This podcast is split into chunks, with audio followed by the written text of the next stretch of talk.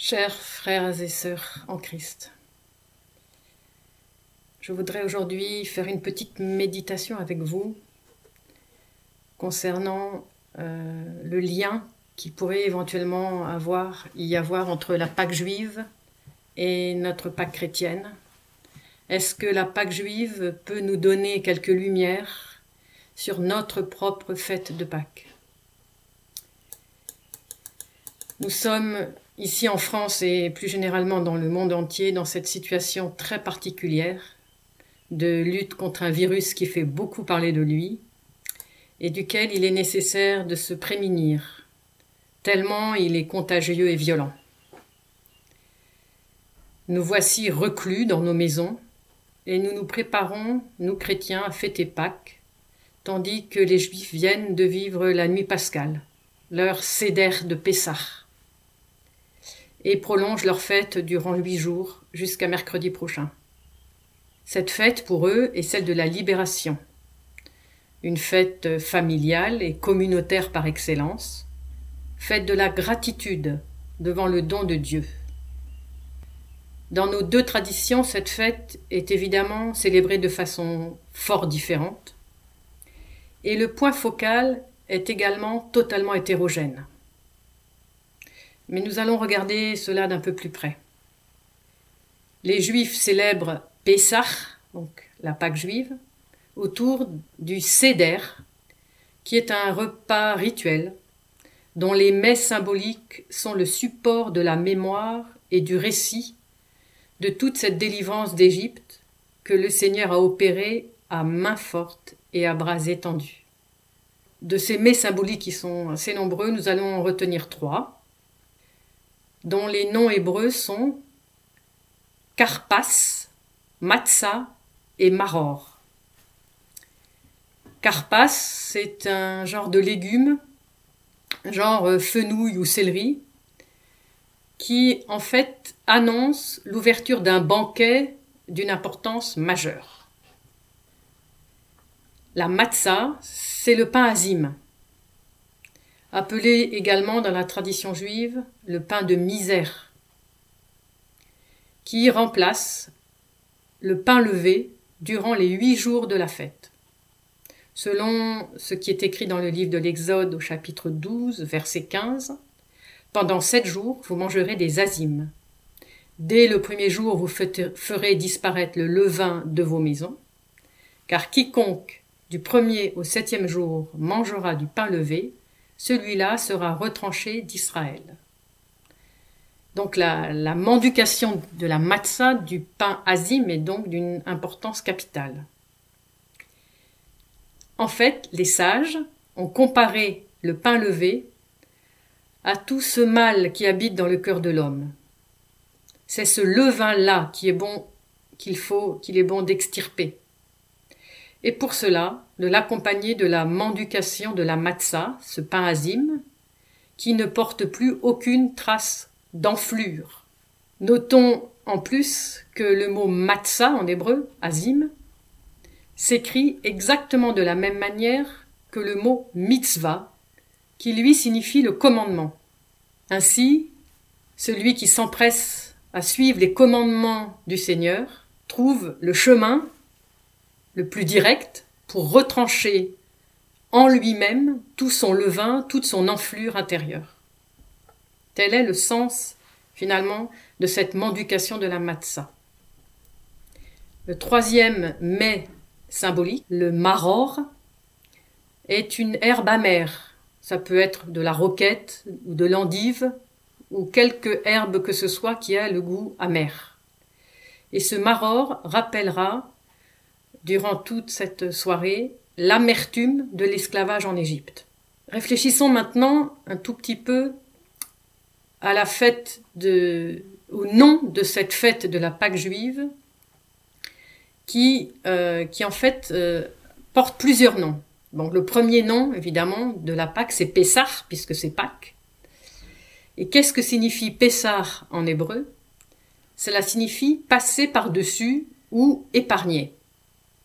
Et bien évidemment, euh, cela fait euh, allusion directement au chapitre 12 du livre de l'Exode, verset 27, Et quand vos fils vous diront que signifie pour vous ce rite, vous leur direz c'est le sacrifice de la Pâque, le sacrifice de Pessah, pour le Seigneur, qui a passé par-dessus les maisons des enfants d'Israël en Égypte, lorsqu'il frappait l'Égypte, mais épargnait nos maisons.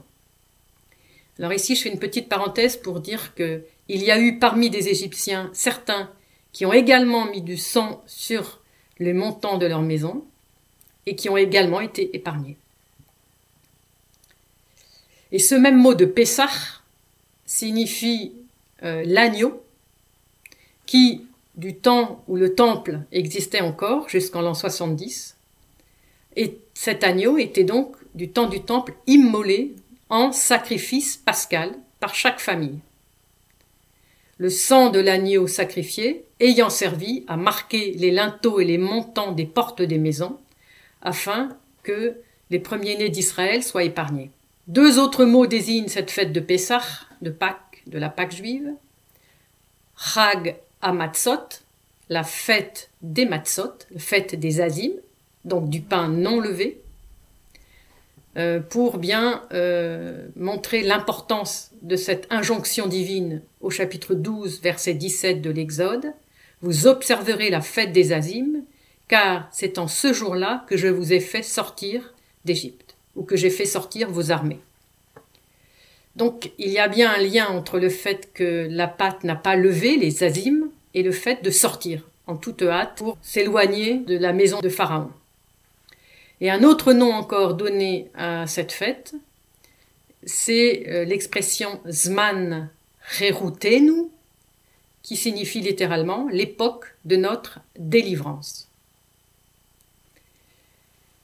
Si nous considérons tous ces noms, tous ces différents sens du mot Pessah, la Pâque juive et toutes les manières, tous les noms que les Juifs donnent à cette fête, on voit bien que ça nous parle tout à fait pour nous chrétiens, même si, bien évidemment, nous comprenons ces, expressions à partir de notre propre perception religieuse. Ils sont cependant largement cohérents avec notre propre fête de Pâques, où nous évoquons dans notre hymnographie et dans nos lectures l'agneau pascal, les azimes, la libération. Une de nos lectures, par exemple, unit l'agneau et les azimes, ces azim ayant évidemment la signification de la matzah. Et cette lecture, nous l'avons dans le cours de, notre semaine. Purifiez-vous du vieux levain pour être une pâte nouvelle, puisque vous êtes des azimes, car notre Pâque, le Christ, a été immolé. Donc nous avons dans cette euh, première épître aux Corinthiens, chapitre 5, verset 7, cette union entre les azimes, la pâte nouvelle, qui devrait habiter notre, notre cœur, puisqu'on doit devenir des azimes, c'est-à-dire cette pureté, le vieux levain est abandonné. Et pourquoi? Parce que le Christ, notre Pâque, a été immolé. Donc l'agneau immolé nous, nous conduit à, à vivre dans la purification du cœur. Et si la manne est appelée par le psaume 77, verset 24, le pain du ciel, donc là, je fais un petit détour, vous allez comprendre euh, l'ensemble. On en trouve la trace aussi de cette manne dans l'évangile de Jean, au chapitre 6, verset 31, où il est dit Nos pères ont mangé la manne dans le désert. Selon ce peut-on trouver éventuellement un lien entre la manne et la matzah, le pain azim? Donc le rabbin Rivon Krigier explique la manne a quelque chose de commun avec la matzah, qui est de constituer une nourriture rudimentaire, immaculée, dont la saveur est essentiellement spirituelle. C'est une cure temporaire, pourrait-on dire, avant de produire et consommer une nouvelle pâte avec un nouveau levain. En règle générale, toutes les oblations offertes dans le temple devaient être azim, donc cette pâte immaculée, à deux exceptions près dans lesquelles nous n'entrerons pas dans les détails aujourd'hui. Faisons encore un petit pas de côté. La sortie d'Égypte est raconté dans le livre de l'Exode juste à la suite du long récit des dix plaies d'Égypte. Or, certains comprennent cette pandémie, qui aujourd'hui touche tous les continents, comme la onzième plaie d'Égypte. De même que la mort planait sur les premiers-nés, si le signe du sang sur les portes ne l'avait écarté pour les fils d'Israël, de même, aujourd'hui, la mort plane à cause de la propagation rapide d'un virus mortel. Cette fête, donc, en cette année 2020, nous touche particulièrement et rejoint d'une manière extrêmement pressante notre actualité. Elle revêt donc pour nous un caractère brûlant. Revenons au Seder de Pâques, de Pessah. À travers le rituel et les aliments symboliques dont il est composé, le récit, la Haggadah, raconte comment le peuple d'Israël, devenu esclave en Égypte, a été libéré par le Seigneur à la suite des dix plaies, qui sonnent comme un véritable bras de fer entre Pharaon et le Dieu d'Israël. L'épisode le plus spectaculaire de cette Haggadah, de ce récit, reste sans doute l'ouverture de la mer, qui se dit en hébreu Kriyat Yamsouf.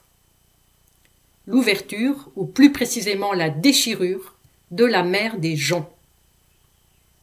La mer se déchire pour laisser passer le peuple d'Israël à pied sec, comme le dit le texte biblique.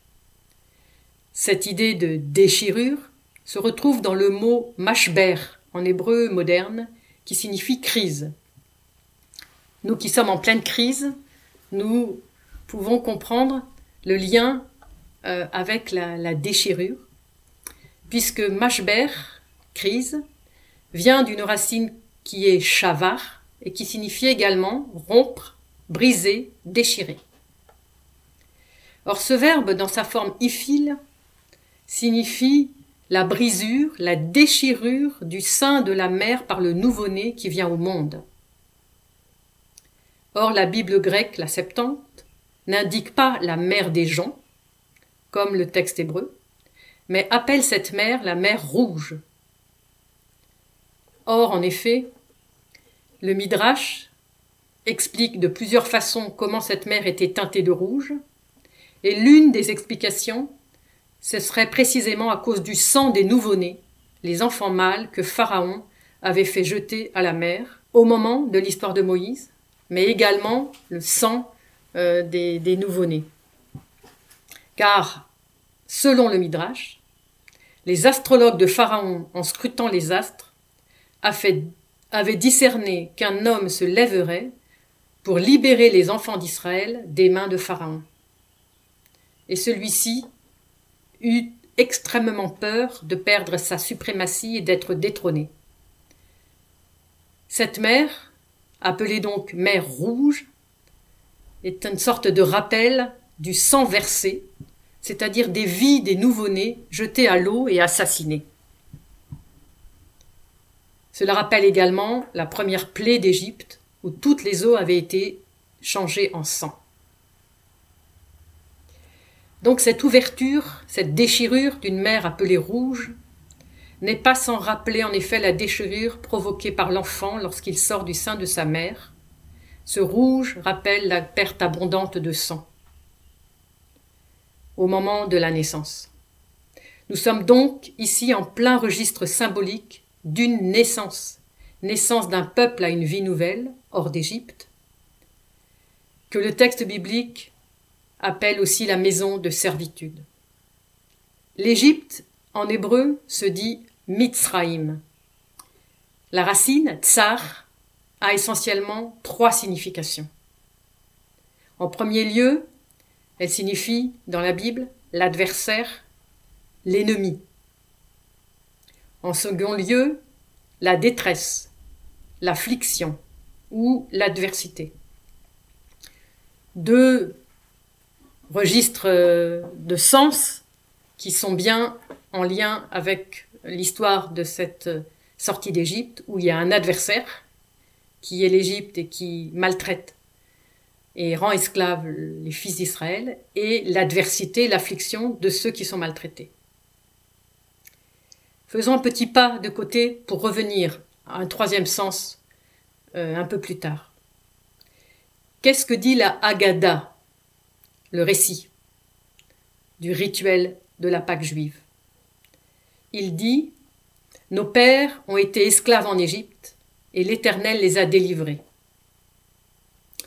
Et ce récit ajoute un peu plus loin Nous étions les esclaves de Pharaon, et il nous a fait sortir, nous aussi, et pas seulement nos, nos ancêtres. Il s'agit donc d'une libération qui a eu lieu au temps de Moïse, mais qui a lieu également grâce au rituel de Pessah, ici et maintenant, aujourd'hui même, cette nuit même, selon la Haggadah. Cette libération collective des ancêtres devient aussi la libération du peuple aujourd'hui. Et le rituel précise que chacun doit se sentir personnellement sorti d'Égypte, ce qui signifie que cette libération doit être également assimilée, concrétisée, vécue de façon personnelle et doit devenir réellement une expérience intime. Le troisième sens de la, racine tsar de Mitzraïm, c'est l'étroitesse. L'Égypte, qui maltraite Israël en le réduisant en esclavage, est comme une matrice étroite dans laquelle le fœtus va mourir. S'il n'en sort pas à temps, car il y a un temps pour tout, et demeurer en cet endroit étroit et resserré trop longtemps peut conduire à la mort. C'est la raison pour laquelle, dans le récit biblique, Dieu parle de l'expulsion du peuple par Pharaon après les dix plaies, qui peuvent être comprises comme dix contractions en vue d'une sortie au grand jour. En Exode au chapitre 11, verset 1, nous trouvons le verset Après cela, il vous laissera partir d'ici, et même au lieu de vous laisser partir, il vous expulsera définitivement d'ici. Tel est donc le langage adéquat pour cette sortie d'Égypte. Il y a l'expulsion qui précède la délivrance. Cette délivrance est prémisse de libération, de liberté retrouvée pour ce peuple, de liberté engagée et responsable qui nous pousse à chercher celui qui nous a libérés et à le suivre. Dès lors, les dix paroles appelé incorrectement dix commandements, présenté un peu plus tard dans le livre de l'Exode, on trouve la carte d'identité de Dieu dans les versets 1 et 2 du chapitre 20. Et Dieu prononça toutes ces paroles, Je suis l'Éternel ton Dieu, qui t'ai fait sortir du pays d'Égypte, de la maison de servitude. Ce sont bien des paroles que Dieu prononce et non des commandements ce texte, et Dieu prononça toutes ces paroles, exactement le même en hébreu et en grec. Ces deux versets sont considérés par la tradition juive comme étant la première des dix paroles. Donc la première des dix paroles n'est pas en quelque sorte un commandement, c'est une sorte de carte d'identité. Je suis l'Éternel ton Dieu qui t'ai fait sortir du pays d'Égypte, de la maison de servitude. Ainsi nous comprenons qu'il ne s'agit pas d'obtempérer à des commandements comme un esclave devant son maître, par contrainte, mais d'écouter une parole de celui qui dit comme un père parle à son fils, je, en s'adressant à lui avec un, tu. Il s'agit donc d'une relation personnelle, de confiance, d'écoute mutuelle. Il s'agit donc d'écouter Dieu qui se rend proche de sa créature et dont l'unique préoccupation est précisément de nous libérer de l'esclavage et de la servitude. Et cette libération passe nécessairement par la mise en pratique du projet divin sur l'homme, car Dieu seul sait pourquoi il a créé l'homme et le monde. Le don des dix paroles, appelé en hébreu Matan Torah, sera précisément célébré au terme de la cinquantaine pascale dans la tradition juive, au jour de la Pentecôte juive. car la libération physique des geôles de Pharaon n'est qu'une étape vers la libération véritable, qui est pour le peuple d'Israël comme pour nous chrétiens, libération spirituelle, libération intérieure. Le symbolisme de la naissance atteint donc son apogée lors de cette sortie d'Égypte. Il s'agit de naître à une autre vie, à une vie conduite par la main divine, douce et miséricordieuse. Et par conséquent, il s'agit de vivre une véritable délivrance. Il y a donc l'expulsion, le, tsar, l'étroitesse, le tsar, la souffrance, l'expulsion et la délivrance. Notons un dernier point concernant ce symbole de la naissance. Au moment de sa naissance, Moïse a déjà échappé à la mort en étant celui qui est sauvé des eaux. Des eaux de la mort, nous pourrions dire. Ces quatorze premiers chapitres du livre de l'Exode forment donc une sorte d'inclusion de la naissance de celui qui sera envoyé pour libérer son peuple, Moïse, à la naissance d'un peuple entier nouveau par l'arrachement à l'esclavage et à l'idolâtrie de l'Égypte à travers la déchirure de la mer Rouge. Ainsi, toute véritable naissance se fait bien à travers l'eau. Notre fête de Pâques rappelle assez largement ces éléments de la Haggadah de Pessah. Et au terme de notre long voyage du Carême, Durant cette grande et sainte semaine qui est devant nous, l'Église va nous donner à méditer, en plus du Nouveau Testament, plusieurs péricopes de l'Ancien Testament, extraites notamment du livre de l'Exode bien sûr, mais également des prophéties d'Ésaïe et Jérémie, du livre de Job, du livre des rois. Et lors des quinze lectures du Grand et Saint Samedi, l'Église nous donne à parcourir toute l'histoire de l'homme avec sa créature, depuis la création du monde jusqu'au tombeau vide, sommet de cette délivrance. Dans les évangiles, la passion du Christ se déroule sur fond de Pâques juive et nous fait entrer dans la dimension eschatologique de cette libération. Ainsi que Paul nous le dit aux Galates, c'est pour que nous soyons libres que le Christ nous a libérés. Cette libération pascale, pour nous chrétiens, est bien évidemment également une libération de nos esclavages, de nos asservissements, de nos passions, dont l'esclavage d'Égypte peut être pour nous un archétype. Mais cette libération est plus précisément encore pour nous chrétiens la libération de notre pire ennemi, la mort. Mais trouver la vie, la vraie vie, passe pour nous chrétiens, et finalement pour tout homme, par la mort.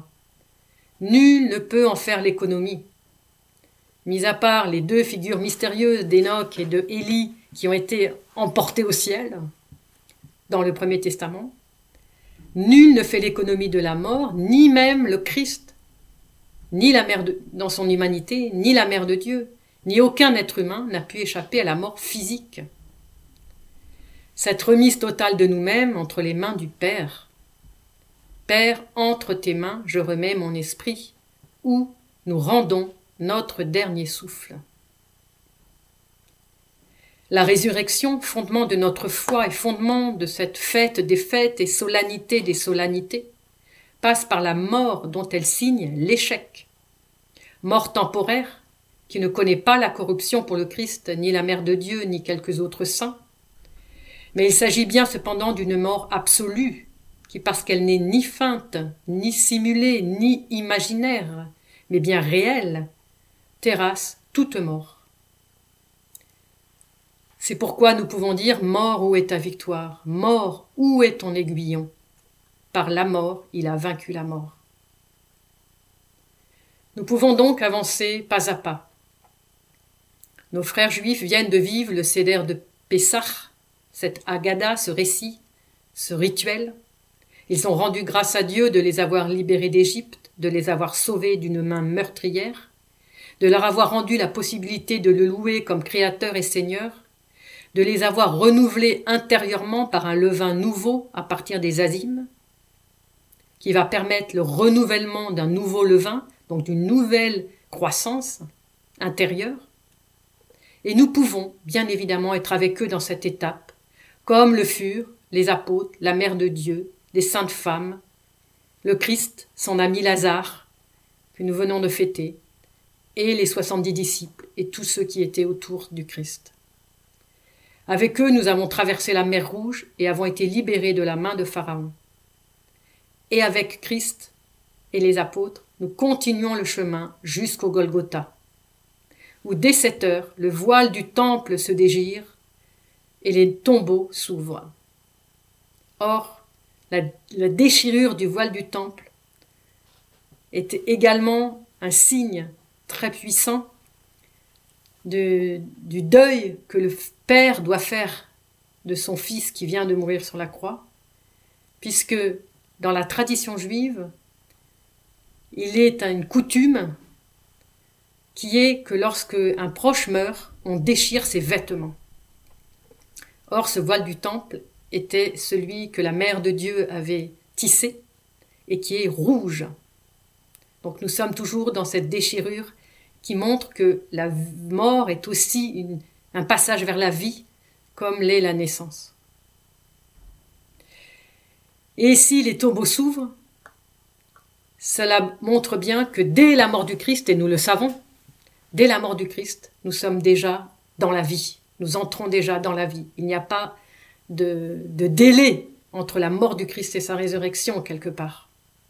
Et tout notre office du grand et saint samedi l'exprime avec ferveur puisque nous, nous proclamons déjà ce repos en Dieu de celui qui vient de mourir sur la croix. Nous pouvons donc continuer encore jusqu'au tombeau vide au matin de Pâques, jusqu'à la fraction du pain à Emmaüs, jusqu'à l'apparition du ressuscité au bord de la mer de Tibériade, jusqu'à la proclamation de Thomas touchant ses plaies, mon Seigneur et mon Dieu. Et ce faisant, nous réitérons l'engagement de notre baptême, qui nous a plongés dans l'eau, encore une fois, dans sa mort, afin que nous puissions vivre vraiment de sa résurrection. C'est pourquoi notre baptême est appelé seconde naissance. Nos frères catholiques sont en train de fêter Pâques, nous nous avançons pour vivre cette grande semaine et fêter Pâques dans huit jours. Je souhaite à chacun et à tous une très très belle fête au-delà des circonstances difficiles dans lesquelles nous sommes, que cette joie de la résurrection nous habite et que nous puissions proclamer ensemble que le Christ est ressuscité. Car je ne veux pas que vous l'ignoriez, frères. Nos pères ont tous été sous la nuée, tous ont passé à travers la mer, tous ont été baptisés en Moïse dans la nuée et dans la mer. Tous ont mangé le même aliment spirituel et tous ont bu le même breuvage spirituel. Ils buvaient en effet un rocher spirituel qui les accompagnait, et ce rocher, c'était le Christ.